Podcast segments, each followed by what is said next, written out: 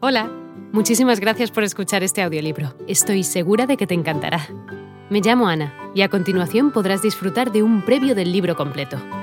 Si te gusta lo que escuchas podrás descargártelo completamente gratis desde mi web, www.escúchalo.online. Un abrazo. Algunas empresas sí han entendido que la crisis era una oportunidad, como el gigante del comercio online, Amazon, o el restaurante de polígono con menús a un euro. Son las que más se han movido, lanzando innovaciones, haciendo cosas diferentes, siguiendo un camino trazado después de una más o menos profunda reflexión. Estas empresas son las que afrontan el futuro con más optimismo. Otras no lo han entendido así, pero se han visto obligadas, por pura necesidad, a buscar salidas puntuales, aunque fuera debajo de las piedras, para sobrevivir.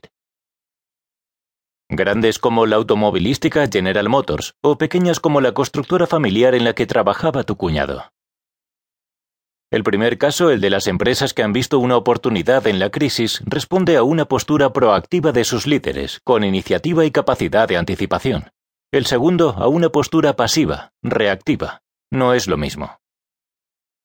Una crisis representa un cambio sobre una situación previa que deja muchas de las premisas anteriores obsoletas. Con una alta probabilidad te lleva a llevar a cambiar tus prioridades, a hacer algunas cosas de forma distinta. Y esto no es tanto una cuestión de dinero como de mentalidad. El problema para innumerables empresas es que han tratado de mantener las cosas igual durante demasiado tiempo, cuando el entorno que le rodeaba ya había cambiado hace mucho.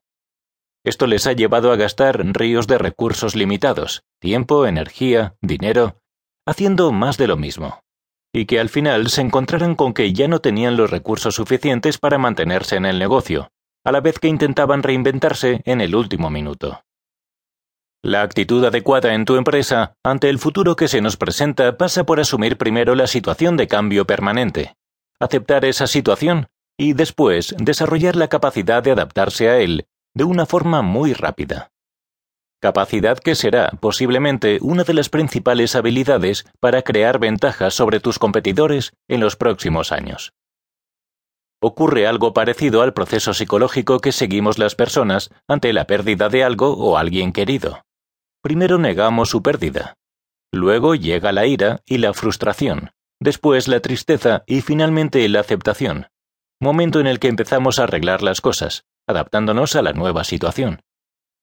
Pues bien, si hay que pasar por todas esas etapas, se trata de llegar a la última, la aceptación del cambio y la posterior adaptación, lo antes posible.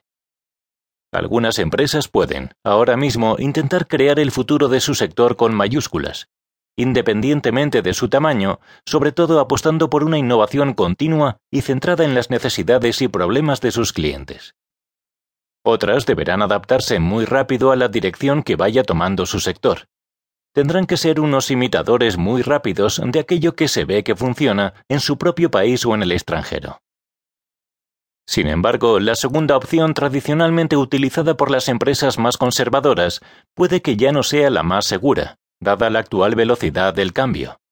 Es paradójico pensar que innovar de forma sistemática, por definición algo lleno de incertidumbre, pueda ser más seguro que no hacerlo. Hola de nuevo. No está mal para ser solo una pequeña muestra, ¿verdad? Si te ha llamado la atención, recuerda que encontrarás este audiolibro completo y gratis en www.escúchalo.online.